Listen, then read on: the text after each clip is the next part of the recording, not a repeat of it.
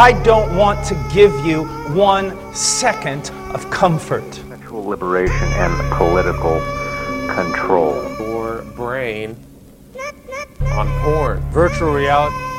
Very striking that pornography is a part of so many of these crime scenes that the police find. Porn. Sexual liberation. Clear that the most disturbing issue of pornography has to be its long-term effect on society.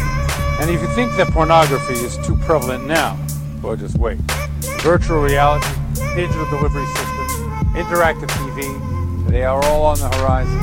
Currently, we have millions of young men consuming hardcore pornography on a daily basis. As they get older, how is this going to affect their relationship?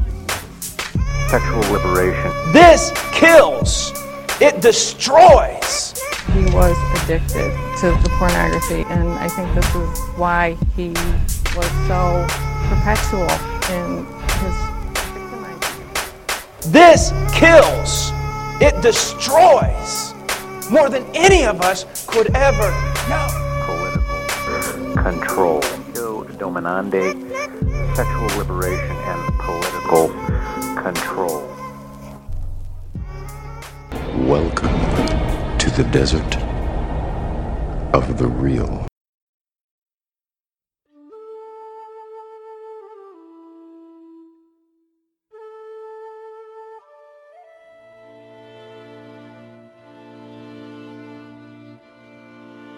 Estamos iniciando o nosso 12 podcast PNM, só que essa é uma edição especial com uma participação especial uh, de uma pessoa que, por sinal, eu conheci ela no grupo do podcast Saco Cheio. Uh, fal alguns falam que o podcast é o esgoto, e de fato eu concordo em alguns aspectos, mas ele me rendeu uh, o podcast com o Thiago, que, por sinal, era uma, um amigo de longa data que eu não falava com ele fazia um tempo.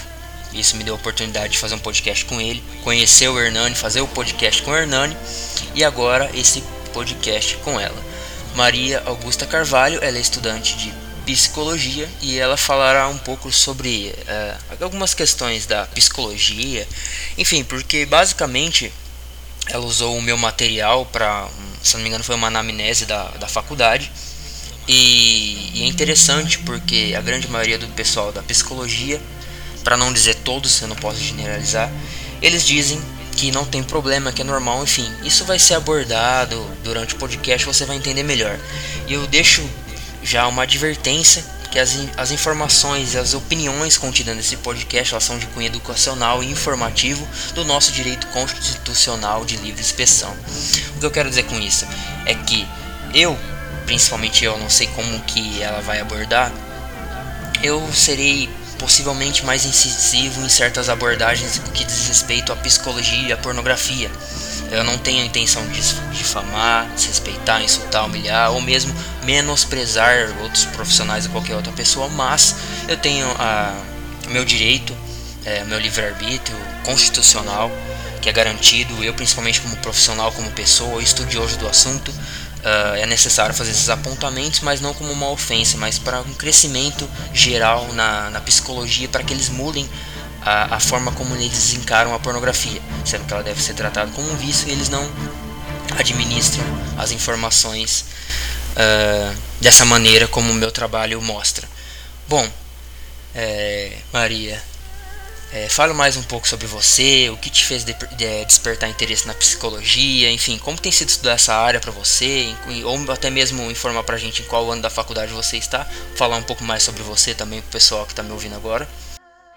Bom, eu já fui apresentada, né? Eu faço psicologia faz dois anos e eu tô no quarto período agora. E assim, todo curso é, quase não se fala sobre esse assunto. É, Teve uma disciplina que eu paguei é, no segundo período que ela abordava mais algumas questões da parte biológica do ser humano, né, do homem. E no final do semestre houveram alguns seminários e um grupo falou sobre é, patologias da sexualidade da mulher e uma, uma das integrantes de um grupo abortou sobre, no caso, é, a masturbação feminina e tudo mais, mas eles não chegaram a falar sobre a pornografia.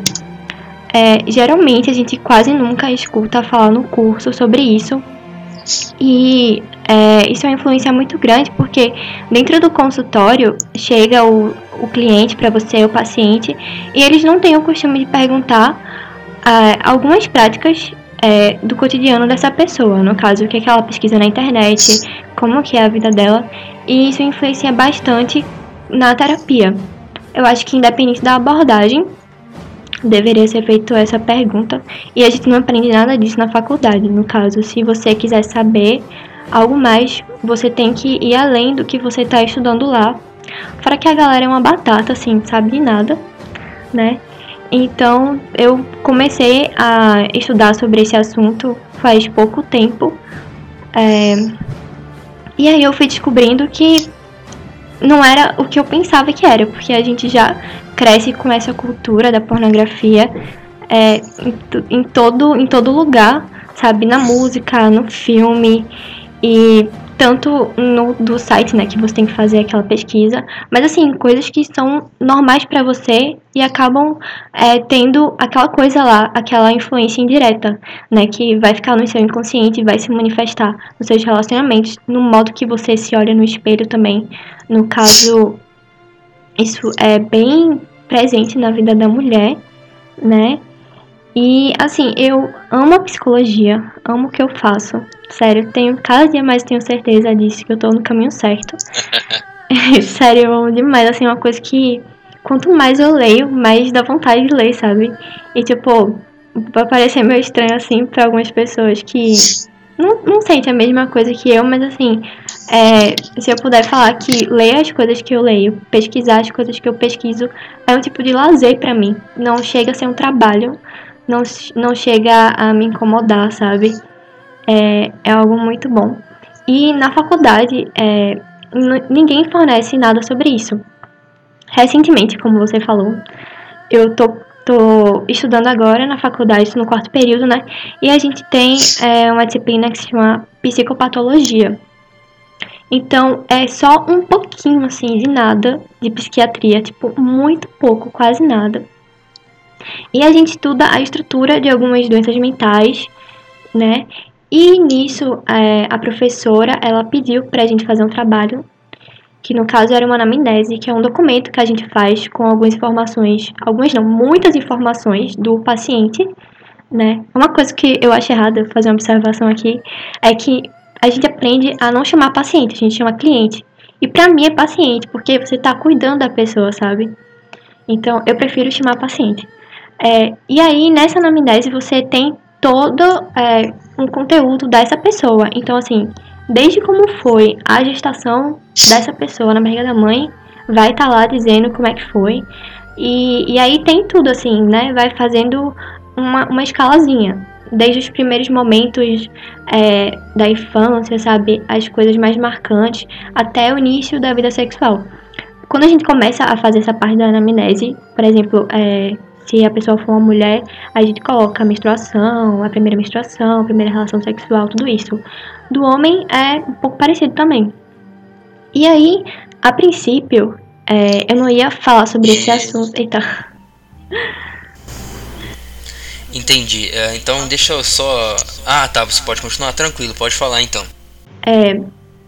A princípio eu não ia falar sobre esse assunto, até porque eu tenho um pouco de vergonha. Mas aí eu acabei mudando meu tema e fui falar sobre isso. Daí você tem que fazer o diagnóstico, né, da pessoa. E eu coloquei uma história bem pesada de um cara que passava a noite é, vendo o, os vídeos, né, com esse conteúdo. Então, assim, ele perdeu namorado, ele perdeu emprego. Eu quis colocar uma coisa bem pesada. E aí, tinha que apresentar na sala de aula. É, eu não cheguei a apresentar na sala de aula porque não deu tempo. Mas muitas pessoas me perguntavam e eu explicava. E elas não entendiam, assim. Eu percebia que a a expressão facial delas era de choque, né? E muitas pessoas também é, ficavam com, com curiosidade para saber mais sobre isso. Aí eu explicava, falava que tinham pessoas que se tratavam, né? Que os efeitos pareciam sim com uma droga, porque a gente tá falando do, do sistema do homem, então tudo que for levar ao vício é, vai ter um, vai ter um problema parecido com os nossos neurotransmissores, o jeito que a gente funciona. E aí, para a professora foi ainda mais chocante, porque assim, ela já está acostumada com esse tipo de patologia. No caso, para ela, é uma compulsão sexual, algo do tipo. Não chega a ser causado pelo uso desenfreado da pornografia, mas eu percebi que ela achou interessante, sabe? Aí eu falei, tipo, de quem eu peguei, os textos, como eu fiz o material. No CID também, que é onde a gente vê a classificação das doenças. É, não tem nada para você classificar, ou seja, ninguém fala sobre isso, ninguém fala sobre isso, sério, não tem nada, quase nada assim. Que se você colocar no Google aparece é, muita coisa com teor é, religioso. Que também foi o meu primeiro contato com esse assunto, foi através de um vídeo de um padre, é, Padre Paulo Ricardo, que ele falava sobre isso. E Ah, aí. com certeza, sim, sim, muito bom. Só que é, muita gente é, acho que pensa que ele vai falar só sobre religião. Claro que ele vai falar, até porque né, ele é católico, é um padre, né? Mas ele explica como funciona a questão do vício, né? A questão de você procurar ainda mais vídeos com um teor e um caráter que causa mais impacto, mais pesado, porque o estímulo vai ser maior, vai tentar ser parecido com o do primeiro vídeo que você, que você viu e a primeira sensação que você sentiu. E aí isso vai evoluindo para coisas cada vez piores e forma um ciclo de frustração em você, de você procurar aquilo de novo. Aí depois você se sente mal, se sente vazio, triste. E isso faz você se afastar das pessoas, enfim, tudo isso. É, entendi. Então, deixa eu só recapitular um pouquinho. É, como exatamente você chegou na, no assunto da pornografia? Ah, sim. É, bom, eu acho que meu primeiro contato foi quando eu era pequena e foi sem querer, eu achei uma revista na minha casa. Mas assim, eu não tinha, eu não entendi o que era aquilo. E assim, eu acho que a, o primeir, a primeira vez assim que eu soube desse assunto, que eu fui pesquisar, foi com um vídeo desse padre e depois disso eu comecei a ler vários, é, vários artigos, assim, artigos de sites mesmo, assim, nada muito científico. Mas aí depois é, alguns amigos foram me falando é, muitas coisas, me indicando é, sites para eu ler, e aí eu fui pesquisando ainda mais. E nisso também acabou aumentando a minha percepção em relação às pessoas, ao comportamento delas, tanto nos relacionamentos como é, fora deles, né? Tratando uma pessoa normal, assim, que você não conhece, mas que tem uma influência indireta, assim, da pornografia, já que ela tá presente em, em, em tudo do nosso cotidiano. Bom, entendi. Ah, porque assim, é, você falou sobre, enfim, ninguém na sala é, abordou o assunto ou até mesmo viram. Eu acredito que seja uma reação, é, mesmo que normal. Porque na minha experiência, por exemplo, eu não cheguei a ter um contato direto com os profissionais da área da saúde, que são, enfim, psicólogos, psicólogos terapeutas, é, psiquiatras, enfim, em suma, pessoal da, da saúde mental mas é, cheguei a ter ex-pacientes e pessoas que vieram entrar em, é, entrar em contato comigo, mandando mensagem, pedir ajuda, conselho, apoio, se pode ou não fazer aquilo. Eu sempre perguntei para eles: beleza, você tá vendo do, do, do psicólogo, do terapeuta X, para fins de pesquisa, para saber como que o assunto está sendo tratado por outras áreas, o é, que, que, que eles falavam? É, eu tive diversas pessoas que falavam assim. Teve um rapaz que, que buscou um psicólogo e o cara falava: pô, não, é só uma fase. Você é novo, se eu não me engano, ele tinha 22, 23 anos. Você é novo, é só uma fase. Homem faz isso mesmo, é normal. E ele tava com uma depressão que ele tentava de tudo, já, já vinha usando medicamentos, por sinal e ele não sabia mais o que fazer porque ele já tinha é, dobrado as doses dos medicamentos e nada, e aquela depressão não ia embora, não ia embora. Eu não sei exatamente como ele chegou no assunto para chegar em mim, ele não me contou. É, eu acredito que ele tenha pesquisado na internet, assim como todos nós que pesquisa e vem os vídeos de pessoal, pessoal de igreja que em suma que, que já sabe desde desde o que é mundo é mundo que isso pode sim virar um vício, etc. Então a pessoa acaba é, é, tendo um outro olhar. Por isso que eu também nem julgo e, e, e, acho que as abordagens totalmente é, espirituais e mesmo evangélicas, católicas e conservadoras não são, não são de todo mal, porque muitas pessoas chegaram no meu material através da, desses vídeos. Enfim, e esse rapaz começou a procurar sobre e viu que sim, poderia ser um vício e todo aquele processo de negação e, e compreensão e falar, pô, verdade é um vício. Ele perguntou pro, pro psicólogo dele e o cara batia na tecla que não, que não tinha problema. Aí eu entrei em é, ele entrou em contato comigo, eu falei, cara, é o seguinte, eu mandei para ele a fisiologia do vício, por que vicia, expliquei para ele sobre o sistema de recompensa, enfim, todo aquele beabá, o básico para entender. Ele simplesmente pegou, uh, parou de nesse psicólogo por conta, deixando claro que foi por conta, senão o pessoal vai achar que eu mandei o cara parar. Ele por conta parou com, com o antidepressivo dele por conta própria, já deixando claro, não foi eu que mandei mesmo que eu sendo contra, não falei nada, ele que quis, é, teve acesso ao meu material e começou a mudar hábitos. Então ele passou a fazer academia, é, começou a tentar ser mais sociável e principalmente buscou a reinicialização através da, da via de abstenção total de pornografia. Passaram-se quatro ou cinco meses, uh, não havia nenhum resquício de, de depressão.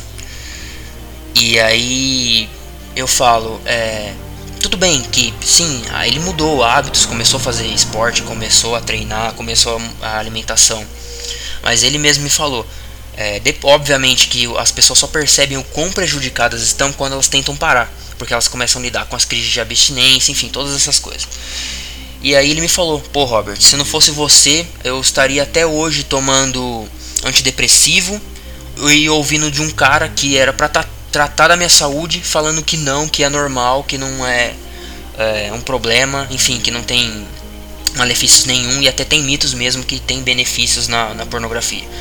Então, é, eu vejo, é, depois eu quero até que você comenta como você é, assimila essas informações, se é por falta de caráter ou por ausência de informação, porque você mesmo comentou que a, a é, a faculdade peca muito no que diz respeito a não só as patologias, mas, por exemplo, em não tratar o vício em pornografia, que é algo tão real que vem atingindo muitas pessoas, principalmente os jovens. E assim, eu vejo que isso sim tem que mudar, tem que ser falado nas faculdades, mas eu sei que é, muito, é utopia da minha parte querer é, que uma faculdade que enfim, que, que foi vendida há anos atrás para uma família bilionária e essa família bilionária hoje mantém todas as faculdades. É, é um sonho meu, uma utopia, mas enfim. É, por exemplo, para você, não sei o que, que você crê, mas se tivesse uh, essa matéria na, na faculdade, é, como você acha que poderia, é, poderia ser abordado ou até mesmo passado para os alunos, não sei, de maneira para desconstruir esse socialmente aceito da pornografia, para a gente começar a ver que os profissionais precisam mudar a sua anamnese, porque muitos não colocam. Por exemplo, meu, o cara tá com ansiedade, tá com depressão, disfunção erétil, ejaculação precoce, irritabilidade, que é tudo é, é basicamente induzido pela pornografia, mas não está na anamnese. Então, o que, que você acha que poderia começar a mudar, mesmo que o profissional faça por conta? É, você acha que é possível ele no, no consultório, na clínica dele, é, começar a fazer isso na anamnese dele? Claro que sim.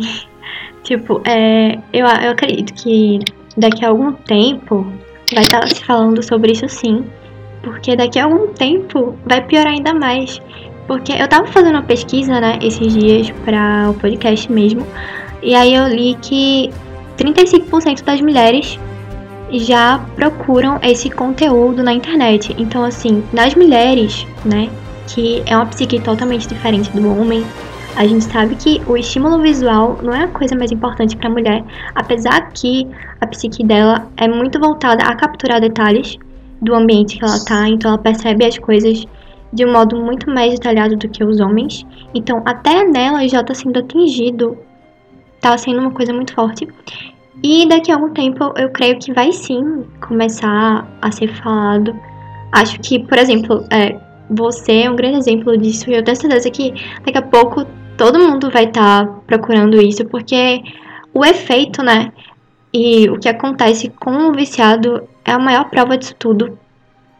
Assim, é, um, é o maior exemplo que a gente pode dar Eu acho que se fosse abordado na faculdade, teria que abordar principalmente é, fatores culturais históricos, é, espirituais, é como influencia no nosso comportamento, é, como é, influencia na nossa mente, nas nossas atitudes, é, tudo isso. E na, na clínica, eu acho que dá sim para abordar, abordar sobre isso. O problema é que, assim, quando a gente está na faculdade, a gente já, já tá dentro da gente que isso é algo normal, sabe? Que ver pornografia é algo normal. É, e quando a gente tá lá, a gente aprende muita coisa, principalmente na abordagem psicanalítica, que isso é uma fase. Minha professora, ela disse, né? Porque tiveram outras anamneses lá é, sobre homens e quando chegava isso, na parte da sexualidade, estava escrito lá que ele frequentava site de teor pornográfico. E ela falava, olha, isso é uma fase do homem, todo homem passa por isso, é completamente normal. Mas ela sempre deixava uma observação de que, tipo, é, existem homens que acabam exagerando. Só que, assim, ela não colocava culpa no material, ela colocava culpa no homem, sabe? Então, assim, isso é um absurdo. Porque por mais que ele fez aquilo, alguns, por exemplo, não são todos, fez aquilo por escolha dele. Então ele vai lá, clica naquele site por escolha dele. A gente sabe que não é 100% escolha dele. Que tem muita coisa por trás dessa escolha dele, entre aspas, entendeu? A gente tem um desejo, a gente tem uma intenção inconsciente que tá lá todo dia, toda hora, que é muito difícil de ser controlado. A gente tem um milhão, assim, de fatores pra gente culpar o homem disso.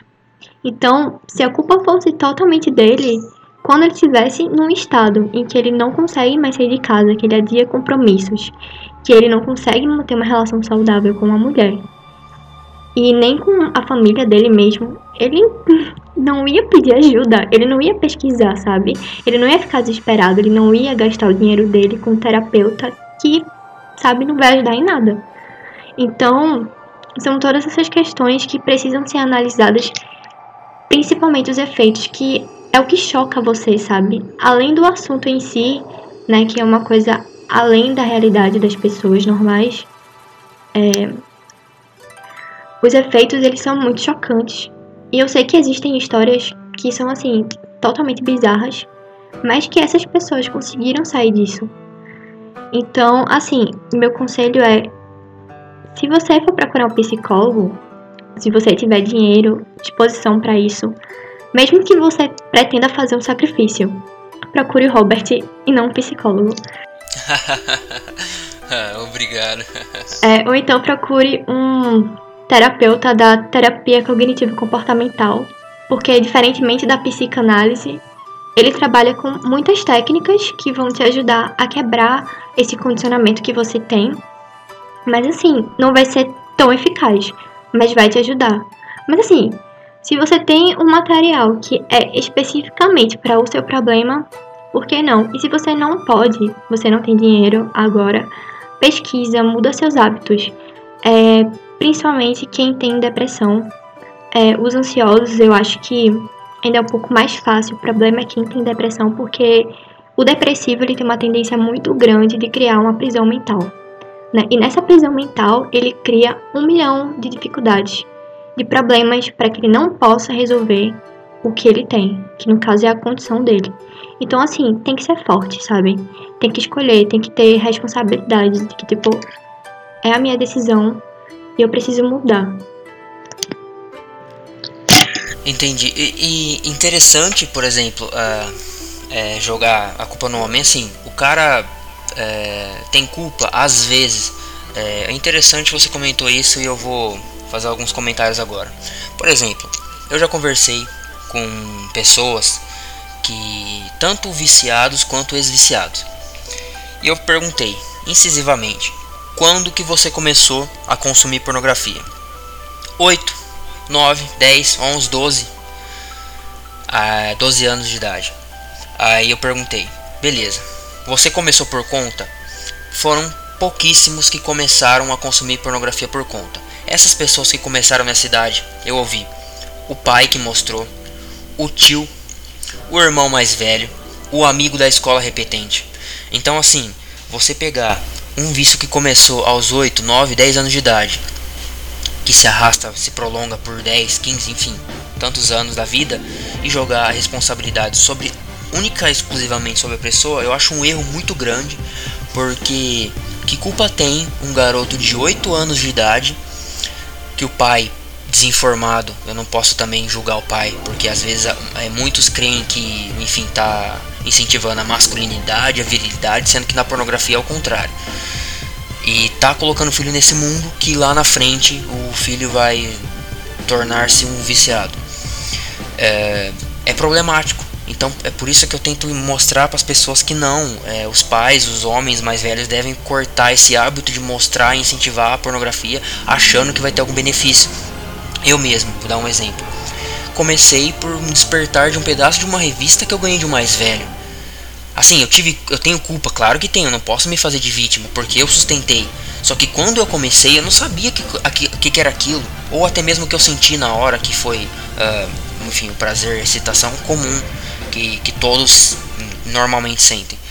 Uh, por exemplo, é, teve um comitê é, no, do Senado estadunidense e descrevendo os efeitos da pornografia, o Dr. Jeffrey da Universidade de Princeton, olha o que ele falou.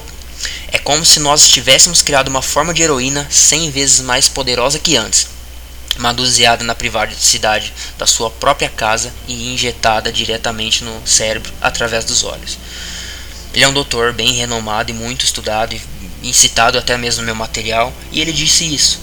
Uh, e se você olhar a fisiologia do vício em pornografia, ver de, de ponta a ponta sobre a plasticidade neural do cérebro, a, a proteína delta FOSB, que é o rastro deixado pela dopamina, enfim, e todo esse processo é praticamente o mesmo mecanismo, a mesma área, a mesma região, praticamente. Não estou dizendo que é exatamente. Estou falando que a similaridade do processo, tanto de um vício em cocaína, da heroína, quanto da pornografia, é exata. Então, é, pegar e jogar a culpa única e exclusivamente no viciado em pornografia, eu acho que é bem problemático, principalmente vindo de, um, de uma pessoa que é um profissional que deveria é, instruir e apoiar. E é interessante o comentário que você fez sobre a depressão. Eu não, não tinha parado para pensar sobre esse lado. Você quer fazer algum comentário agora ou eu posso continuar? É, eu queria fazer em relação a tipo, essa cultura, sabe? Essa tendência de você querer mostrar pro filho. Isso é muito, muito comum, cara. E tipo assim, é, como eu falei, né?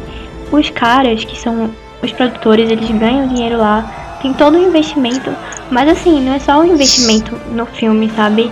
É uma cultura em geral, sabe? É uma cultura da pornografia, porque é, é música, isso influencia a pessoa, o comportamento dela. Tipo, não só do viciado, mas assim, no geral, cara. De você crescer acreditando que isso é normal, que isso não faz mal, que isso te ajuda, que isso faz bem pra tua saúde, sabe? Que é melhor fazer isso do que outra coisa na sua vida, sei lá, tipo, melhor é, você fazer isso do que, sei lá, sair, dar um passeio, olhar o céu, sabe? Olhar a rua, ver pessoas. Tipo, é uma coisa assim, ridícula. Cara, é muito bizarro, sério. É muito ridículo isso, muito, muito, muito. Pra você ver como a galera é muito fácil de ser manipulada. Tipo, meu, é interessante você falou isso, porque, por exemplo, eu postei recentemente na página.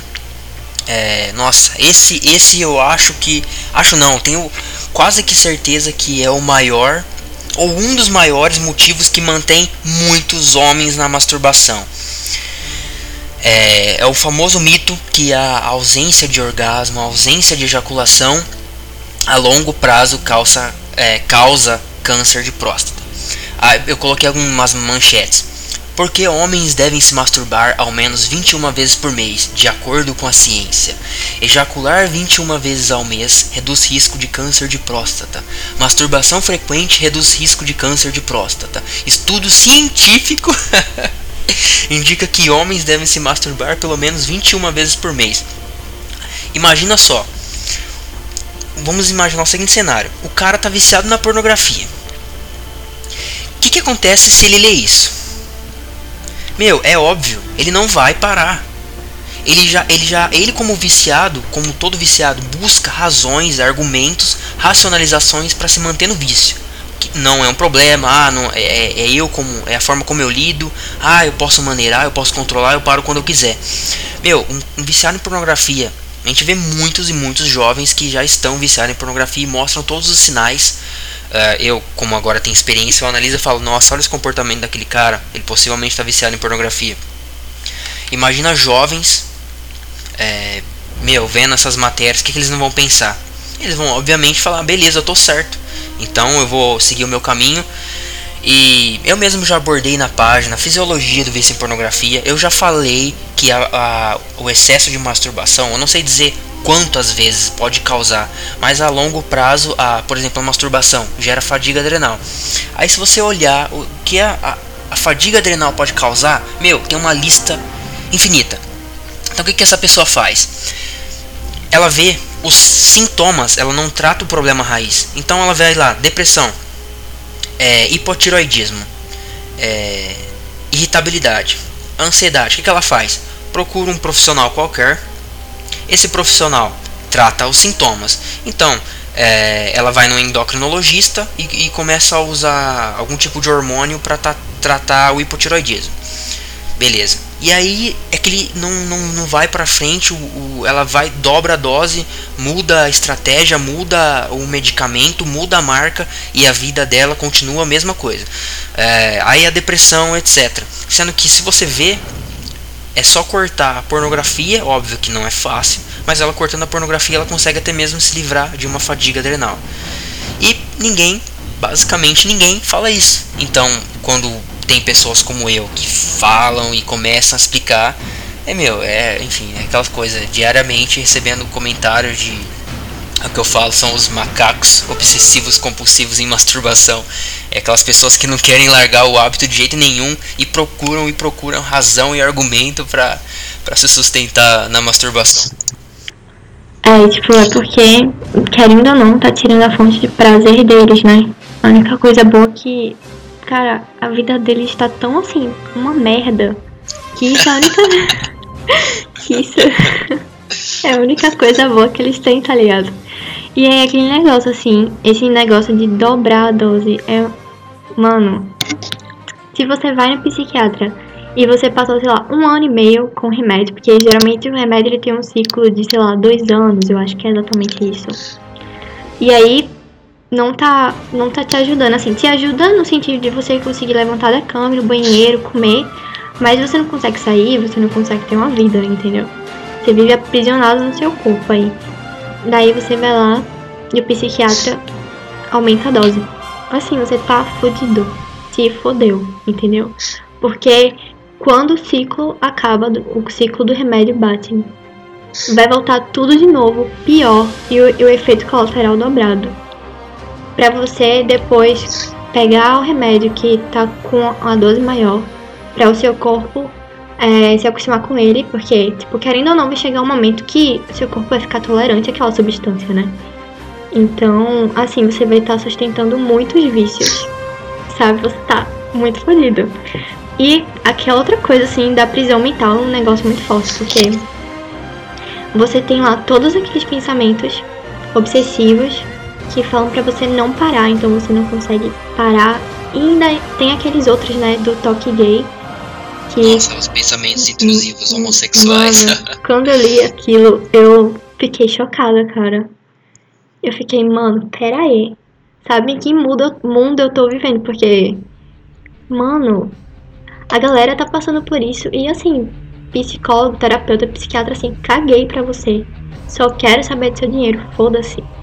Mano, essa galera não merece vocês. Sério, se você tem dinheiro para se tratar com um psicólogo, não vá para ele, cara. Não perca seu tempo, sério. É um conselho de verdade, não perca seu tempo. Vá pro Robert. Tipo, parece propaganda assim. É, mas, pô, cara, é a sua, a sua chance de ter a sua vida de volta, porque ninguém merece viver desse jeito, sabe? É que assim, é, eu, é, eu vejo que o que a gente precisa é, é, é uma utopia minha, eu estou comentando, eu sei que é utópico, mas assim, o que, o que deveria ser colocado na, na grade curricular, tanto do, vamos colocar assim, ensino médio, que é uma idade que adolescente, não vamos ser hipócrita. Tem muito adolescente, meu, 15, 16 anos que já tá tendo relações sexuais, já tá se masturbando, então é hipocrisia da nossa parte fechar os olhos. Eu acredito que essa idade é principalmente uma idade interessante para não falo educação sexual, eu sou contra, não tem que ser educação sexual. Isso você tem que aprender com seu pai e mãe na sua casa, cada um do seu método. Mas eu falo da educação em respeito a, por exemplo, a pornografia. É, e como ela pode ser danosa na sua vida, ou mesmo não necessariamente na pornografia. Por exemplo, a educação a respeito do cérebro e da plasticidade. Porque se você pegar é, você pode ensinar facilmente uma criança ou até mesmo um pré-adolescente uma ciência simplificada por detrás do potencial efeito dos, como posso dizer, hiperestímulos. Então, assim, é mais do que possível esse ensino, só que é aquela coisa: se você é, começar a ensinar, passar para frente esse, esse, tipo de ensino, ele se torna perigoso, porque a partir do momento que a pessoa começa a compreender como o cérebro dela é, com, é, como o cérebro dela é, absorve as informações, como ele assimila esse processo, ela vê que aquela vontade que ela tem de comer um doce pode ser níveis baixos de serotonina, que aquele desejo que ela está passando de masturbação não é masturbação em si, mas são baixos níveis de dopamina que instintivamente o seu corpo faz com que você busque, mas como é o único meio que você assimilou, como como pode dizer, de criar dopamina, de liberar dopamina, é o que seu cérebro vai buscar. Uh, enfim, então deve é, existir uma educação acerca do cérebro. O problema é que se você dá esse tipo de é, esse acesso fácil, esse conhecimento que dá discernimento, você destrói a base de todos os vícios. Que todos os vícios basicamente é é, ocorre devido à molécula do prazer ou a molécula do vício, como alguns especialistas chamam, que basicamente é a dopamina. Ela está por detrás de todos os vícios existentes. Enfim, por isso que eu falo, é uma utopia minha querer que uma grade dessa vá para a escola, um, um assunto desse, porque, meu, se você pegar é, isso, você vai quebrar, é, todos os vícios vai quebrar a indústria farmacêutica, pornográfica, a indústria de tudo quanto é tipo. E além disso, assim, é, eu tenho uma pergunta interessante para você fazer tanto pessoal quanto é, como um estudante mesmo, um futuro profissional da psicologia. É, o que, que você acredita que a pornografia vai causar na nossa sociedade a curto, médio ou até mesmo a longo prazo? Ou pode ser também um tema interessante a você dissertar mais especificamente nas mulheres, no como as mulheres veem o, o homem ou como as mulheres passam a, a, ver o sexo, enfim, toda essa questão da, da mente da mulher ou até mesmo da sociedade, enfim, pode dissertar à vontade, eu acredito que esse é um tema que, que, que dá para render. É, então, primeiro eu queria falar que assim muitos efeitos já são presentes, a gente consegue ver que são problemas no relacionamento. Então a gente tem todos os problemas biológicos, mas também tem os problemas que vão pro lado psíquico. Então assim, problemas em si, na autoimagem, né? Como você se vê, é na, nas mulheres principalmente, a, a gente já tem, né? Sendo bem sério, uma tendência a ser insegura, achar que não é suficiente, é ficar se comparando né? Quem é mulher sabe disso. Mas assim, nos homens tá sendo algo que você consegue enxergar mais, coisa que a gente já não via antes. Então assim, vamos supor que antigamente os homens não ficavam ligando para isso e hoje eles se importam mais com isso, né? Com essa parte assim visual, tipo sei lá, se arrumar mais, tipo, cara, antigamente nenhum homem ligava muito para isso, né? E a questão dos relacionamentos mesmo, então assim, tanto o divórcio como você chegar na sua casa e você, por conta do que do que você vê no filme, você esperar uma coisa, só que na realidade vem outra completamente diferente, né? Então, assim, eu acho que todo mundo vai ser influenciado, tipo, não é exagero eu falar que é todo mundo, porque assim, você não precisa acessar esse material para você sofrer influências, né? E, é, por exemplo, quando, quando o cara chega no nível que ele não vê a mulher dele ali do lado, ele vê um objeto que vai ser usado. ele já precisa procurar ajuda. E assim, qual cara que não vê isso? Sério, é uma pergunta sincera, porque. Olha só. a carapuça não, não serviu, mas olha, olha, hein? não, tô brincando, eu entendo o que você quis dizer. Assim, o negócio tá tão pesado é, que você tem que lembrar que o que você tem do seu lado é uma mulher, sabe? Não é uma atriz pornô, né? Você não tá em filme. Então, assim, você não tem lá é, aqueles ajustes que você faz na imagem, você não tem uma, um modelo de mulher ideal. Tipo, claro que na maioria das vezes todas são muito bonitas, temos que assumir isso. Certamente que elas são, mas porque elas são escolhidas a dedo. Então, assim, a gente não tem uma plena noção de como que fizeram para escolher elas, o que elas precisaram passar, né? O que elas tomam para poder fazer aquilo, aquelas cenas, porque tem coisa que assim, que eu prefiro nem saber qual o conteúdo de certos, nossa, certos vídeos. Nossa. É. Eu não quero saber, não tenho curiosidade. Apesar de estudar sobre esse assunto, né, que é uma coisa que me chama muita atenção, eu não tenho a menor curiosidade, curiosidade de saber, né, qual, qual é o pior conteúdo que tem. Apesar que talvez eu acabe descobrindo algum dia se eu atender alguma pessoa que tiver esse problema. Mas assim, é, com isso, né, essa coisa de moldar a sua mente, você criar expectativa, tem toda aquela ilusão, não sei o quê. Aí ocorrem muitas frustrações nos relacionamentos. E assim, pro lado da mulher, a gente, por exemplo, pega uma revista e a gente tem lá um artigo é, como você ser irresistível na cama, vários passos para não sei o quê. Então assim, você vê várias coisas sobre isso. E ao mesmo tempo, você tem também um artigo que fala como ser independente. Você não precisa do homem para nada, sabe? Você é aqui, é tipo, 101 passos para chegar ao orgasmo sozinha. tipo, tem muito disso, sabe? É uma coisa muito contraditória. Ah, tem, tem. Revista de supermercado. Mano, até aquelas assim, tipo Vogue, Marie Claire, tem muito, muito disso, sério. Do lado de revista de bolo, nossa, 10 passos pra. Do lado de coisa de torta de bolo, você vê uns negócios é bizarro mesmo. Mano, é muito, muito, muito. E aí, tipo assim, a mulher, ela chega em casa e é aquele gatilho, né? Você tem que entender como funciona a mulher e como que funciona o homem. A mulher é o seguinte, ela tem muita mulher que é insegura. Não tô falando que todas são, isso é algo normal, mas é uma tendência que você tem a ser. Porque a mulher, querendo ou não, ela sai na rua, ela vê, ó, oh, nossa, que mulher bonita, cabelo dela. Aí você pega e passa a mão assim no seu cabelo. Eu falo isso porque isso acontece comigo, cara. Isso acontece comigo. Eu tô andando na rua, daí vamos supor que eu tô, tipo, normal, sem maquiagem, sem nada. Aí passa uma mulher muito linda, cabelo maravilhoso. Eu pego e passa a mão assim no meu cabelo. É uma coisa involuntária, tipo, meu Deus, cara, não tá sem nada. E essa mulher toda arrumada. Tipo, não, não é inveja, assim, mas é uma coisa involuntária que acontece. E você tem que. Você tem que perceber isso, você tem que saber que você tem isso em você e começar a tratar. Porque, olha, ser inseguro é muito ruim. Muito chato, insuportável. Isso gera carência e tudo mais. Isso é muito ruim, atrapalha demais, sabe? E aí, né, ela chega em casa e ela vai começar a comparar o marido dela com o conselho da revista.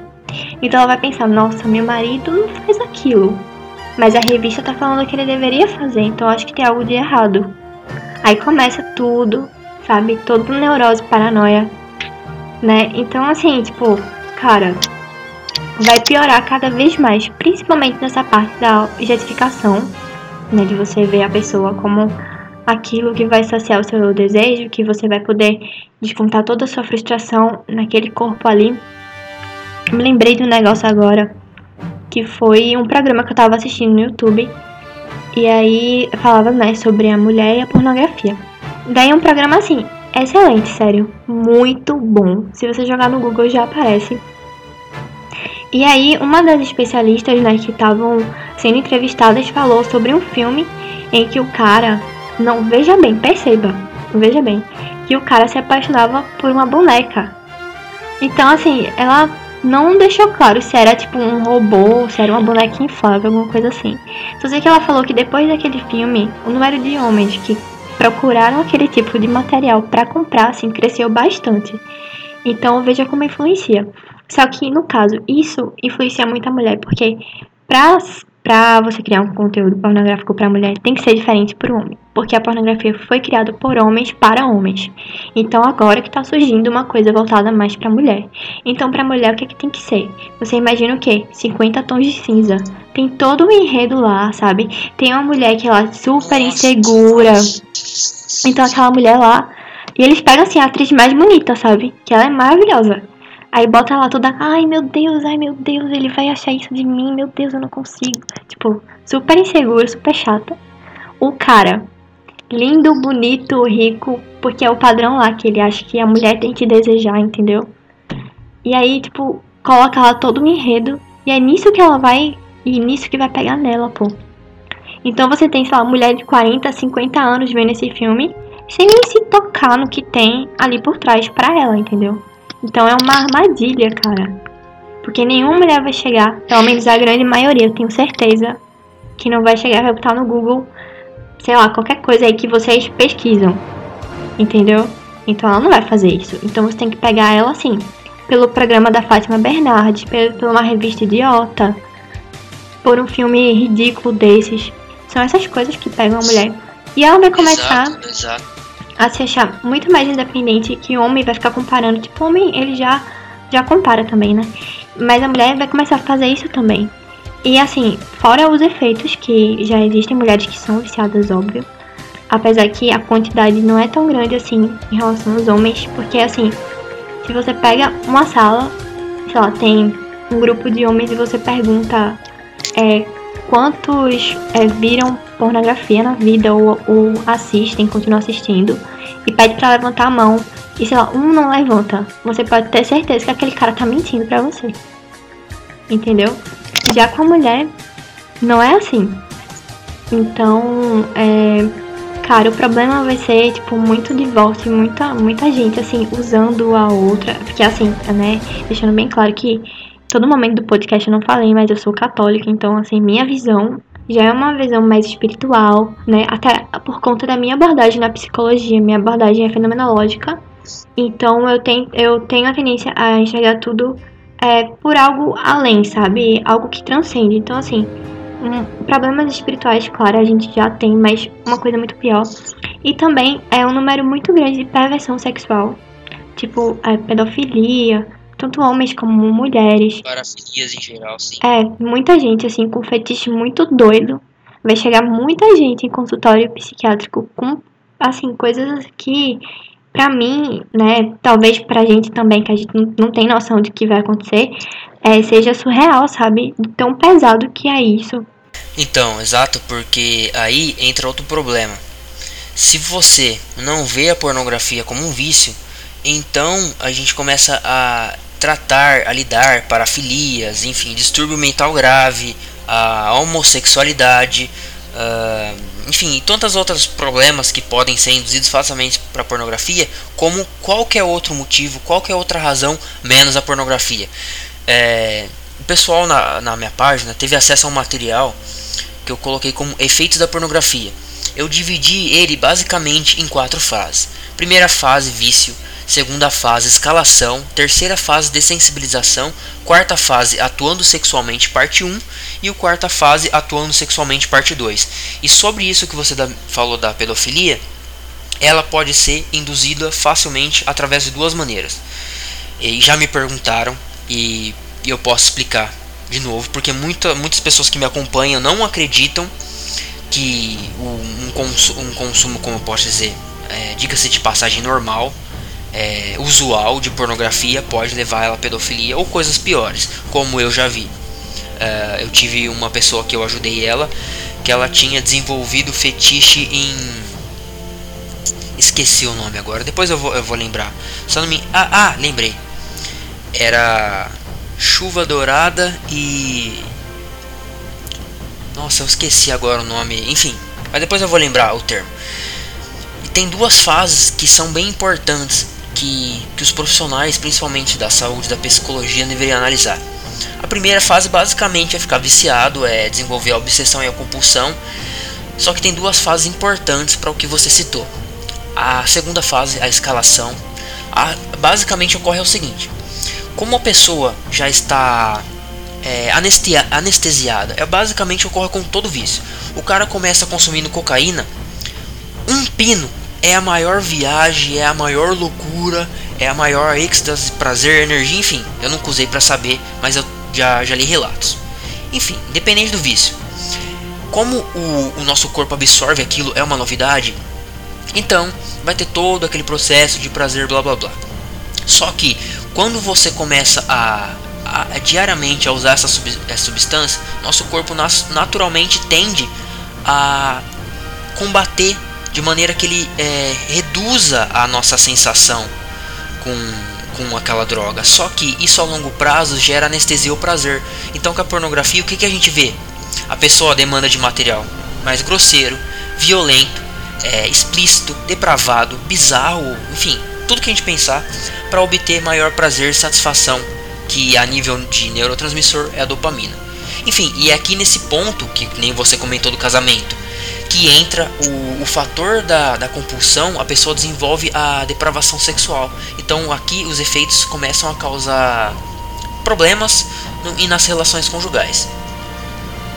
E, bom, vamos, é, pensando agora na, na dessensibilização, é aqui que o, que o, que o grande problema ocorre. Tem pessoas, uh, eu, depois eu vou explicar dois fatores da pedofilia. A, a característica da terceira fase, eu estou lembrando de cabeça, depois eu vou atualizar lá na página, vocês podem conferir. Basicamente, essa fase da, uh, da dessensibilização é o que?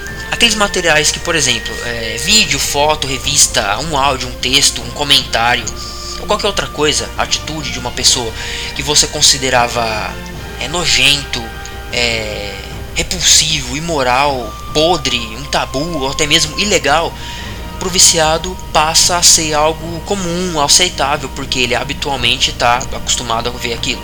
Então, basicamente, ele legitima esse material. E isso inclui estupro, mutilação, suicídio, é, vídeos de todo tipo que eu não convém citar porque eu acho desprezível. Quando acontece o efeito da escalada e da dessensibilização, aqui meu vai embora todas as barreiras morais, éticas, valores inatos de um ser humano. E aí entra o que você falou, que é a pedofilia. Já esclarecendo porque me perguntaram, depois eu vou mandar pro pessoal. Porque ela pode ser induzida de duas maneiras. Um, essa já expliquei, pelo processo de escalação de sensibilização 2. Vamos imaginar um homem ou uma mulher, porque existe sim mulher pedófila, que, sei lá, tem uns 40 anos, ela gosta de é, ou ele gosta de pessoas de 18, 19, 20. 20 anos mais ou menos. Tem algum problema? Não. Legalmente falando, ela já pode responder pelos seus atos, já tem maturidade suficiente para tomar suas atitudes. Só que ela consumindo pornografia, ela vai começar a procurar um ator sem barba, uma mulher com um peito menor, uma mulher menor, é, roupas que fazem alusão à escola, ensino médio, até chegar em garotas de programa, é, jovens que. É, aliás, adultos que se passam como jovens, enfim. Na hora que ela se dá conta, o que, que acontece? Ela tá vendo uma criança ser estuprada. E então, para quem me perguntou sobre a pedofilia, pode acontecer isso. É, bom, depois eu vou atualizar isso na página. Voltando para a questão da pornografia da mulher. Teve uma coisa interessante que o padre Paulo Ricardo falou. Ele falou assim: pornografia para mulheres, sim, o tsunami da indústria pornográfica não está devastando só os homens, ele está arrastando mulheres também. E é isso o que explica o sucesso, por exemplo, de tramas como 50 Tons de Cinza. Que é o que você falou, eu lembrei da, fra da frase dele, eu estava procurando aqui enquanto você falava. É exatamente isso. Porque, é como eu falei, né? Tem que ter todo um enredo para poder chamar a mulher, sabe? Venha pra mim. Porque, cara, do jeito que vocês olham, não vai ser atrativo pra grande maioria. Claro que, assim, é uma tendência, não é uma regra. Por isso, existem as exceções, né? Então, é. Cara, é isso aí, entendeu? E. Por exemplo. Ah, pode falar. Ah, não, pode falar. Não, pode tranquilo, pode continuar. Eu tava. Eu, teve um raciocínio aqui. Fala aí. É que assim, por exemplo, eu vejo que pro homem, vamos dar um exemplo. Eu vou. Eu vou chutar o pau da barraca aqui porque, enfim, pra pessoa entender. Um homem, mesmo que menino, meu, ele vê dois par de peitão lá no computador dele, na pornografia. Meu, o menino fica doido. O menino fica eufórico por exemplo, o cara nem sabe o que é masturbação, mas ele fica doido. Até que ele descobre na escola o que, que é e começa a fazer em casa. Então o homem, naturalmente, se ele vê um, uns dois tetão, ele já fica.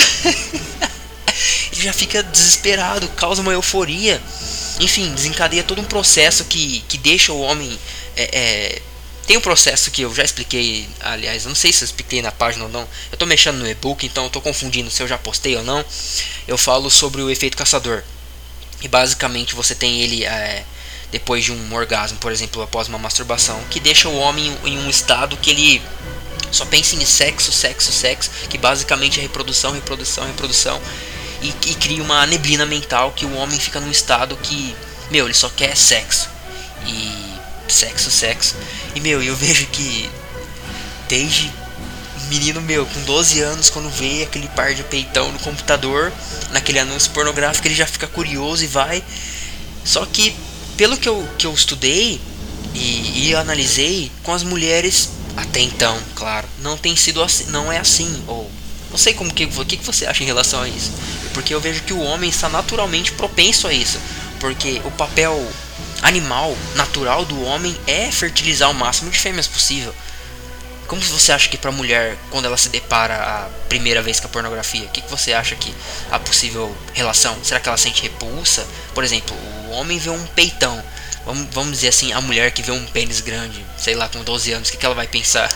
Mano, é o seguinte, é aquela coisa do estímulo visual, né? Então, por isso que tem que ter um enredo, sabe? Tem que ter uma coisa que envolva ela, sabe?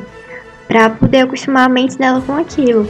E aí, e depois disso ela vai começar a buscar o conteúdo, até que ela comece a buscar vídeos que os homens geralmente eles eles são acostumados a ver, sabe? Então tudo isso é um processo. Não sei dizer o quanto isso demora, né? Se é rápido, né? Porque assim, o estímulo visual para mulher, assim, para mim, vou falar, vou ser sincera, eu vou falar por mim. Se eu estiver na praia e passar vários caras assim, tipo, Mano, sério, de verdade, pra mim, tanto faz, cara. Tanto faz. Isso não mexe comigo. Entendeu? O que mexe comigo, o que mexe, assim, comigo, assim, em geral, com as mulheres, é o contexto, é o enredo, né? O que é que tem ali? Se for algo emocional, tipo, é, por exemplo, eu tava lendo e vi que mulheres começavam a procurar conteúdos em que, assim, é, no vídeo, por exemplo, o conteúdo do vídeo era a mulher dizer não, ela relutar mas é através da força alguém consegue conquistá-la. Então, você consegue imaginar o conteúdo disso, né? Mas para a mulher, o que importa é o enredo. Então, no caso, eu, eu não sei assim se é certo, mas eu vou tentar dar um exemplo assim que eu pensei agora, né? Se isso tem relação com a mulher ela ser mais fechada e no caso a insistência do homem de querer ficar com ela, tipo de procurar ela, tá sempre atrás dela. Não sei se ela tipo faz algum link, né? nessa, nessa pesquisa. Eu não sei, eu acho que deve ter alguma coisa a ver sim. Mas, tipo, assim, essa é a minha visão, tá ligado? Porque é uma questão que já é a estrutura da mente da pessoa. Então ela vai buscar aquilo que estimula mais ela. Então, assim, é, ó, o que eu vejo é que, assim, a mulher. Agora, uma opinião pessoal, eu não. Eu, eu, eu venho pegando forte nos estudos para entender também o lado da psicologia das mulheres no vício em pornografia. Por quê? A, o, meu, o meu público atual, que me acompanha e pede ajuda, e eu aconselho, etc., é homens. A grande maioria, eu posso dizer que atualmente, os 90% que entram em contato, e-mail e pergunta, são homens. Então, e eu, como ex-viciado e homem, é muito mais fácil lidar. Porque o cara fala, pô, tô com disfunção erétil. Eu falei, sim, eu já tive também, então eu posso te ajudar nisso, nisso, naquilo, faz isso, usa a técnica tal e que funciona. Só que pra mulher, meu, não tem uma vagina, eu não sei com, o que que. Como que ela assimila a, a introdução de um vibrador, o que que aquilo a, de fato a longo prazo vai causar, como que é o sentimento da dessensibilização, como que, enfim, é, tudo bem que tem toda uma questão de estudo, mas a questão, como posso ver, vivida, sentida, não, não tem como saber, entendeu? E eu tenho estudado bastante. E é, tanto é que recentemente, recentemente, eu creio que essa semana, três mulheres me mandaram um e-mail pedindo ajuda para você ter noção. É, então eu vejo que assim, os homens são os testa de ferro, por quê? Os homens foram os primeiros, evidentemente, a ficar viciados e começaram a criar os grupos e os fóruns e as mulheres, nossa, até nisso estão sendo beneficiadas, porque o que os homens estão passando hoje ou já passaram, tem mulheres que estão começando. É, você falou que é, tem a questão da para mulher emocional e tal. E é interessante porque se você analisar dessa maneira, então as mulheres levam um tempo maior para ficarem viciadas, por exemplo, para chegar num porno hardcore extreme. Então, é, elas talvez levem mais tempo do que um homem. Será que é possível isso? Você acha que a mulher pode levar mais tempo é, ou menos tempo ou a mesma coisa que o homem? Não sei. Porque assim, por questões políticas, tem tanto questões da mídia quanto da política vem incentivando a balbúrdia sexual, a depravação, a destruição do núcleo familiar, coloca o casamento como algo ruim, enfim, tudo aquilo que a gente já sabe, que pode ser discutido ao longo do, da página de postagens, porque eu creio que muita coisa aqui do podcast é, vai render artigo, render postagens, abordagens, enfim. É, agora, por uma opinião pessoal mesmo, você acha que a mulher então demora mais tempo por exemplo, para chegar num porno hardcore que, por exemplo, é, simula um estupro? Porque questão mesmo é, da parte do desejo, no caso no homem, é muito maior. Por isso que ele faz com mais frequência do que a mulher faz também. E esse negócio das questões políticas, né, do feminismo, querer jogar muito isso pra mulher, que tem a ver com essa independência masculina que a gente vê muito nas revistas. Então, assim, até aquela dondoca tem acesso a isso. Tanto aquela menina que tá na faculdade, sabe? Tem grupo é, que elas fazem grupo para se conhecer. Cara, você não tá se conhecendo, entendeu? E é uma coisa que eu lembrei que na faculdade, eu lembrei agora, né? Mas na faculdade o pessoal muito fala, fala muito disso de se conhecer. Que na verdade você não tá se conhecendo, você tá se perdendo, sabe? Então, voltando, é, eu acho que na mulher demora. Eu acho que demora. Tipo assim, é uma tendência, cara. Não é uma regra, sempre vai chegar alguém que vai desafiar você, o que você conhece, o que você sabe, né? Porque a vida é assim, a natureza é assim. Mas eu creio que demore mais. Olha, a minha opinião sobre isso é a seguinte: eu vejo que o homem está mergulhado no limbo da prostituição, da vagabundagem, da putaria, desde que o mundo é mundo. Tanto é que desde época medieval e antes disso já tinha prostituição. E os caras iam pra guerra e comiam prostituta e voltavam com bastardo para casa, enfim. E eu vejo que os homens estão mergulhados nisso. Desde que o mundo é mundo e parece que os homens têm, é, como pode dizer, gatilhos para essas coisas. É como se tivessem, é, como pode dizer, é igual a água. A água, ela sempre flui por onde tem menos resistência. Então eu vejo que o homem parece que ele tem menos resistência para essas coisas. O que eu, vamos analisar antigamente. Então você vê o seu avô pegando uma prostituta ou enfim, o seu pai ou, ou coisa do tipo que era muito comum. E aí você cresce em ambientes de macho, em ambientes de homens e meu, quem é homem sabe, putaria e hoje em dia você vê, caiu na net, caiu na rede, sei lá o que, a fulana caiu dando toba pro fulano, enfim, todas essas coisas que o homem já, o homem já sabe. E a mulher, é, parece que, obviamente, hoje em dia a coisa deve estar tá feia também, mas o homem já parece que ele já já despertou em relação a isso. Tanto é que tem muitos homens hoje que se identificam como conservadores, que defendem a família, a tradição, porque ele fala: Meu, eu como homem tô mergulhado nisso. Eu tenho predisposição a pegar uma puta, a traição, a sem vergonhice, a, a noitada, a cervejada. Então eu como homem sou contra isso, me posiciono é, sobre, é, contra essa, essa podridão. Só que eu vejo que como as mulheres. É, eu tô falando é o pessoal, não é nada profissional, antes que me encham um saco depois. Só que parece que as mulheres, como elas não nunca lidaram com isso, é, elas estão caindo muito facilmente numa, bal, numa balbúrdia sexual, todo numa putaria, achando que nós homens é, aquilo é, é, uma, é o céu, aquilo é uma maravilha, sendo que na verdade, por exemplo, eu eu tudo bem que eu, eu muitas abordagens eu deixo a opinião pessoal na página, só que eu já falei várias vezes, eu sou conservador, defendo as minhas raízes, a cultura, a tradição, a família.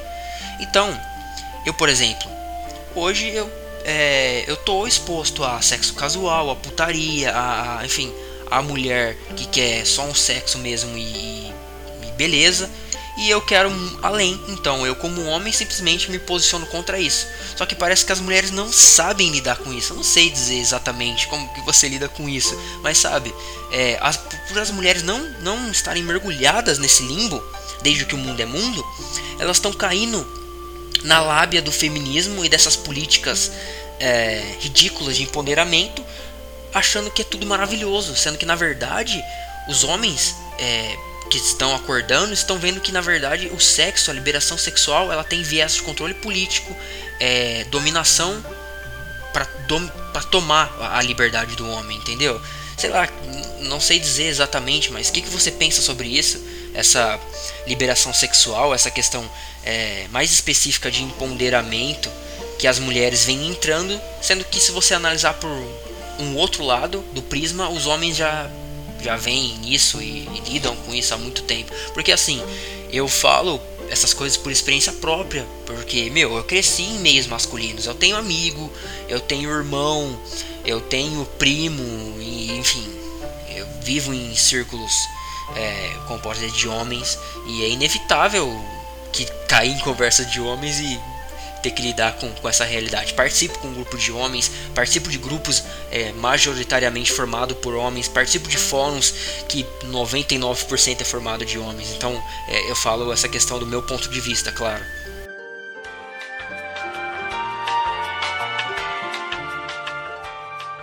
Deixar um recado para vocês seguinte. É, como ela está usando o notebook, ela achou que se ela conectasse o notebook ia dar algum problema, que de fato dá, tem notebooks que pegam interferência e sai ruído e chiado e, meu, deixa o áudio uma baderna. Então ela preferiu por esperar eu concluir meu raciocínio, que por sinal eu estava falando mais do que a boca. E aí a bateria do, do celular, ah, aliás, do notebook dela descarregou e o notebook dela desligou. E aí entrou aquele todo aquele uh, aquele susto, achando que, que perdeu o arquivo, mas ele meio que o Audacity faz um, um backup automático. Enfim, e é isso. Então, se ela é, fugir um pouco do tema, porque você vai ouvir a minha pergunta, a, enfim, toda a minha dissertação e vai ouvir a resposta dela agora. Se ela fugir um pouco do, do tema ou desviar a paciência, porque se passaram 15, 20 minutos e enfim, no notebook a renderização lá do. Renderização não. Salvar o áudio demorou. E meu, é como é a primeira vez dela gravando um podcast, então é. Tem toda aquela questão de ansiedade. E além disso, a, a, a tela do, do programa, meu, pra, quem mexe pela primeira vez, é um, um monstro sete cabeças. Enfim, então eu mandei print pra ela, expliquei até ela achar pra salvar certinho. Então, paciência. Se você não tiver paciência, ok? Então, recado dado. E é, pode dar continuidade, Maria, e enfim. É, porque eu tenho que avisar, porque as pessoas vão falar, pô, mas ela respondeu uma coisa nada a ver, ou fugir do foco. É que, meu, imprevistos acontecem. Meu primeiro podcast com o Hernani é, foi de uma hora e meia. Sabe o que aconteceu? Só ele gravou. Corrompeu o arquivo, a gente teve que regravar o podcast. Pois é. Eu não sei mexer nessas coisas, sabe? Normal, né? Mesmo. Gente que vai ficar, nossa, claro, né? Mulher é burra. Mas é aquela coisa assim, cara. Meus ouvintes, tem uns caras que vão pensar isso mesmo. Vai, eu acho que dia vão ficar até tipo, meu Deus, sabe? Essa daí, né? Mas, enfim, é. Cara, não reclama até porque é de graça, entendeu? Tô aqui passando o pouquinho do nada que eu sei, de graça, então, por favor, não reclama. Né? E eu vou tentar responder porque me lembrei agora de algo muito importante. Nessa questão, assim, que muitas vezes parece que o homem e a mulher ele tem uma função, né?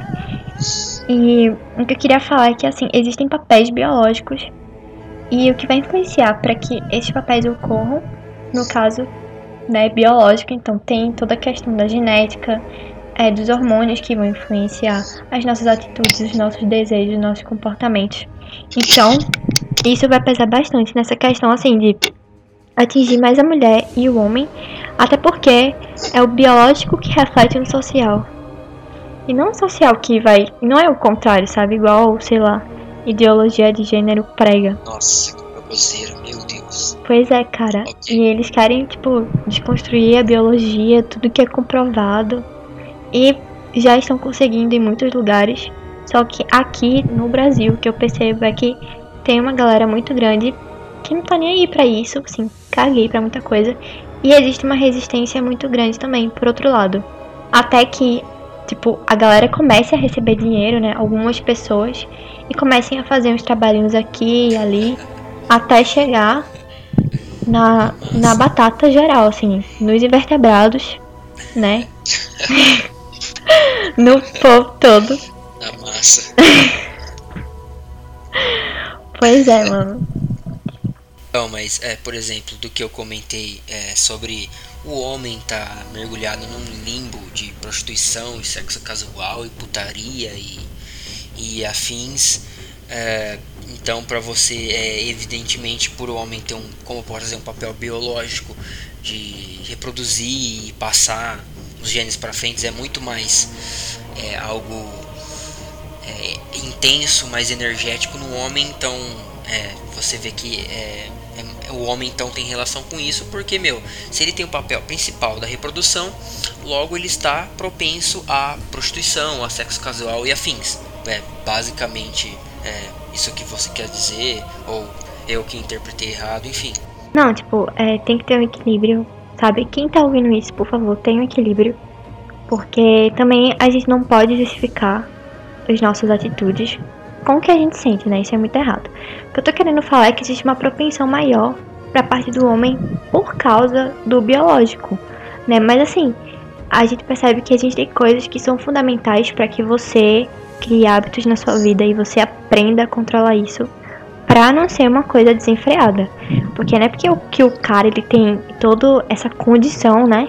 Que ele pode sair por aí fazendo várias coisas e justificando isso, ah, porque eu sou assim, né? Tipo, o hormônio ambulante. Não, cara, tá errado. Então, é, tem toda a questão que eu acredito, minha opinião pessoal, é baseada é, na minha percepção, que foi moldada pelas coisas que eu estudo, que eu acredito, que sim, a religião tem um papel muito importante, né? Eu acho que assim, né? Tem que ter muito cuidado pra você entender o que é uma virtude e achar. É, tem a virtude, tem o excesso, né? E tem aquele outro lado também. É, pra você achar um equilíbrio em tudo isso, sabe? E você não cair no puritanismo também. Porque muita gente acaba indo pra esse lado também da pornografia e tal, porque escutou na igreja, mas escutou daquele jeito, né? É coisa do capeta, do demônio, não sei o que. E aí o cara vai atrás e pronto. Aí se afunda total.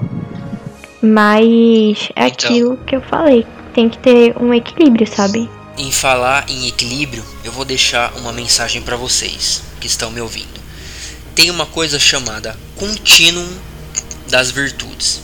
À esquerda nós vemos a deficiência e à direita nós temos o excesso. Falar em equilíbrio é um ponto interessante, eu vou deixar um recado para vocês. O que está no meio é a integridade. A deficiência é a corrupção. O excesso é o legalismo. Discernimento está no meio. A deficiência é a tolice. O excesso é o farisaísmo. Farisaísmo, opa. Amor está no meio. A deficiência é o egoísmo. O excesso, a permissividade. O respeito está no meio. A deficiência é a negligência. O excesso é a idolatria. A humildade está no meio. A deficiência é a soberba. O excesso é a autodegradação. A diligência está no meio. A deficiência é a preguiça. O excesso, a compulsão laboral. A temperança está no meio. A deficiência é a licenciosidade. O excesso, a rigidez. A coragem está no meio. A deficiência é a covardia e o excesso, a imprudência. Essa imagem é uma tradução que foi eu que fiz do Jean Lacorte, se não me engano, ele é psicólogo, psicanalista, não lembro exatamente o termo. Então, é, ela falou em equilíbrio. É necessário que, como vocês ouviram nesse aspecto, que é necessário ter equilíbrio, porque se você peca, se você tem em excesso, você vai sofrer consequências negativas ou até mesmo causar danos em outras pessoas, mas também se faltar, você vai sofrer, às vezes por ser muito passivo, por tudo pode, ser um, como eu posso dizer, como as pessoas dizem, um mongolão. então tem um equilíbrio. Uh, no mais, você quer dizer, uh, quer falar alguma coisa, um último recado, é, alguma forma de contato, ou não sei se você tem alguma página, mantém algum tipo de trabalho, porque não deu tempo para a gente conversar sobre isso. É, mas no mais, é, você quer deixar alguma forma de contato, ou falar mais sobre é, algum objetivo seu para a gente finalizar esse podcast, ou um recado, algo que você queira comentar sobre o tema, ou sobre a psicologia, ou até mesmo uma dica, um conselho para quem pensa em entrar na área de psicologia, enfim, para quem está começando agora na psicologia, você me disse que está no segundo ano, então é, viveu dois anos é um tempo suficiente para você julgar. É, é, óbvio que é uma experiência, uma opinião pessoal, claro, se é algo bom ou ruim, dos frutos que você colheu. Que é, é, é algo subjetivo, até mesmo relativo, que depende das pessoas. Essa pessoa, meu, nasceu para engenharia, obviamente se ela querer forçar psicologia não vai dar certo, não vai rolar. Então ela, cada um tem que escolher a sua área. Mas enfim, é, deixar esses últimos minutos aí para você dizer, é, dissertar, ou desertar, dissertar sobre é, é, o horário, tô viajando já. Mas enfim, fala o que você quiser, últimas palavras, é, destacar algum ponto, dar um puxão de orelha nos homens, ou sei lá, sinta-se à vontade, é, a participação especial é sua, então fala o que você quiser aí, sinta-se em casa. Então, é. Primeiro agradecer, né? Porque, cara, não sou ninguém. E aí tô aqui gravando podcast pra uma galera ouvir. Mas assim, meu recado é, tipo assim, pra galera que quer sair disso, seja forte, saia. Porque você consegue. E, mano, vai ser difícil no começo. Não acho que não vai dar. Que tá dando, que tá dando tudo errado. Porque é assim, é aos poucos, é difícil. Tu vai cair, vai fracassar. Normal, acontece com todo mundo. É o, é o que você tem que esperar, sabe? Que vai ser difícil. E assim, comece a se conhecer. Pelo jeito certo, que no caso é tipo, faz o exame da autoconsciência. Eu aprendi isso com. Acho que todo mundo conhece, né? O Olavo de Carvalho e tal. Ele fala muito sobre isso. E desde que eu comecei a fazer isso, minha vida melhorou muito. Então, assim, parar e refletir o que eu faço, o que eu penso, por que eu faço aquilo, por que eu quero aquilo, entendeu? Entender quem é você o que você deseja, o que você quer. Isso é muito importante pra gente. Pra gente. E assim, cara, se você tá nessa vida de só o quarto, não sai, é, só vive no computador, se afundando cada vez mais, não quer ver, não quer sair de casa porque o mundo é uma merda, porque a galera é idiota, babaca, mano, para com isso, porque tá errado. A gente sabe que a vida é difícil, que tem muita gente idiota lá fora, mas pra gente vai parar a vida da gente por causa dos outros. Então, assim, não deixar que ninguém dite o que você tem que fazer, entendeu? É, se você quer sair disso, você consegue, corra atrás, aproveita a oportunidade que você tá tendo de estar tá aqui ouvindo isso, porque tem muita gente que queria estar tá no teu lugar, sabe? Tendo acesso a isso e ela não tem. E ela tá cheia de problema e não sabe como parar. Então, já que tu tem esse acesso, aproveita. Acho que era isso que eu queria falar. Assim, eu não tenho contato, não faço terapia ainda, até porque né? Eu não me sinto preparada para isso, não ajudo ninguém.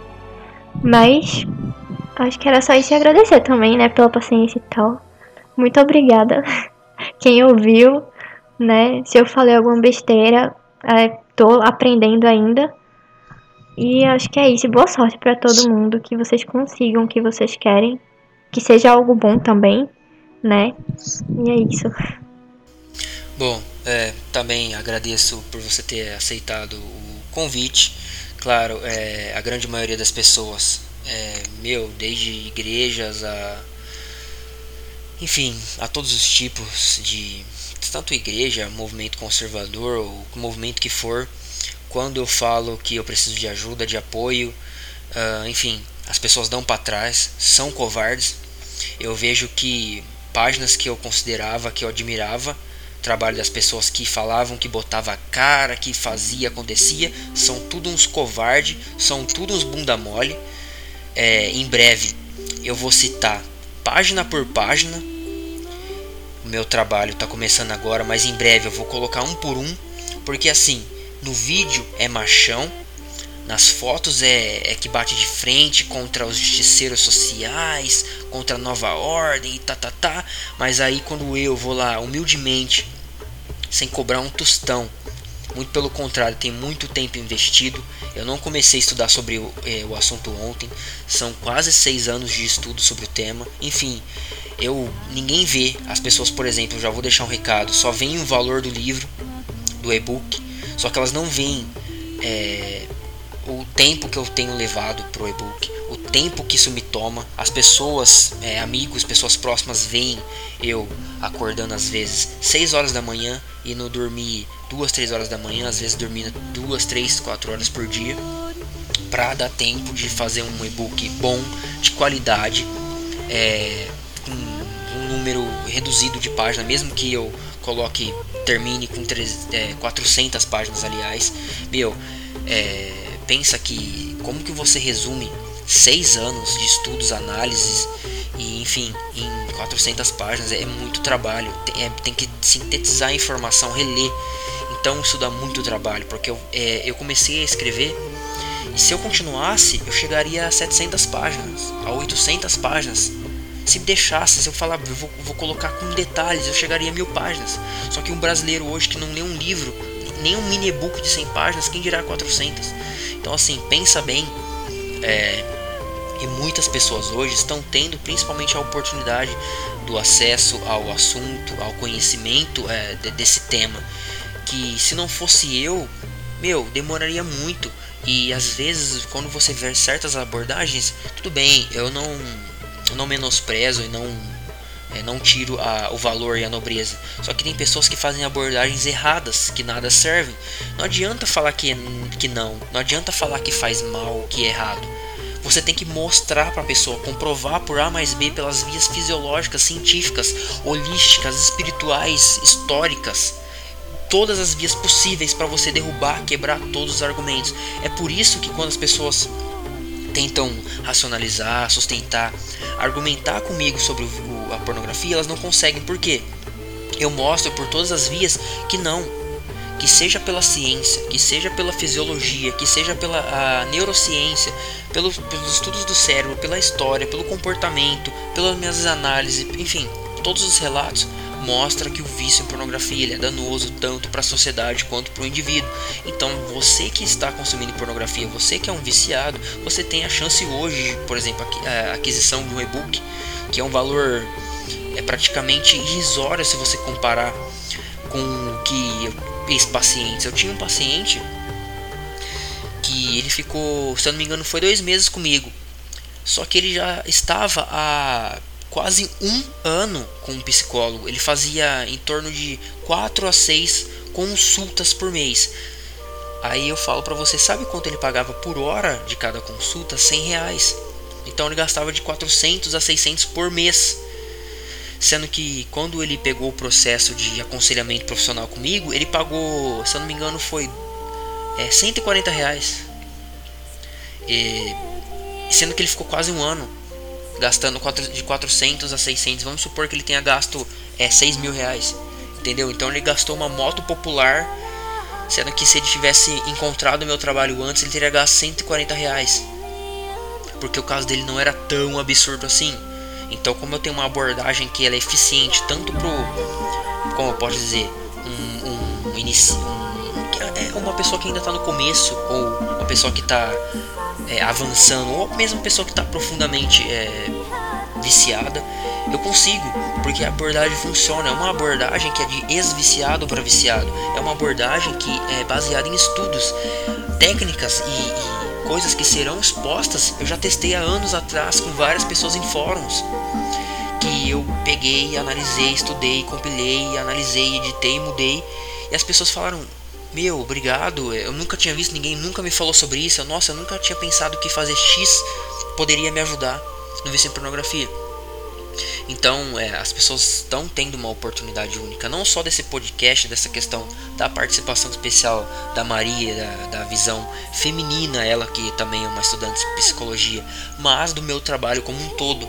Então, eu deixo esses últimos minutos para você fazer uma reflexão, que você está tendo uma, uma oportunidade que eu falo é única, porque você não vê ninguém, absolutamente ninguém, dando a cara a tapa como eu faço.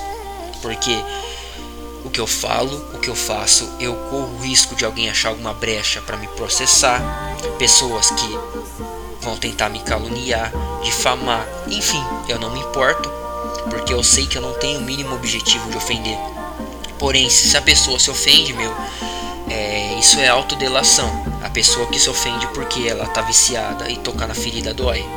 Enfim, eu deixo esses últimos minutos de reflexão para você. E se você sim, de fato está viciado, acompanhe a página. Eu mesmo, é, essa semana recebi uma notícia de um rapaz que ele me falou o seguinte: Cara, eu nem preciso de comprar seu e-book, só o que você disponibilizou eu já consegui parar por conta. Então, é ótimo, é o que eu penso. É, assim, eu vejo que o vício em pornografia, na verdade, a indústria pornográfica como um todo, ela é, é uma guerra perdida. Sim, é igual vocês falam que eu acho que eu vou destruir, eu não vou destruir a indústria pornográfica, é uma indústria bilionária. Enquanto eu tô falando isso, tem milhares de vídeos sendo postados, pessoas fazendo os vídeos para serem postados, bilhões de e-mails por dia, 2,5 bilhões de e-mails pornográficos por dia. Enfim, então é, é um trabalho que eu não, não, não, Nossa, como que eu. Queria eu poder destruir, ter poder para isso, mas eu não vou conseguir. Então eu faço a minha parte, a minha contribuição para a humanidade, não só, só, só para homens e mulheres, mas eu falo para a humanidade, são crianças e adolescentes, tanto no presente quanto no futuro, pessoas que vão usar o meu material, porque eu sei que eu serei citado e ainda serei usado em, em até mesmo em faculdade, quem sabe um dia ou algum curso que aborde sobre o tema. Enfim, Estejamos sempre cientes que é uma guerra perdida, independente do ocorro, que a gente siga firme e forte resistindo, fazendo a nossa parte sem perder a fé. Eu finalizo parafraseando Franz Kafka: Esperanças há muitas, não para nós.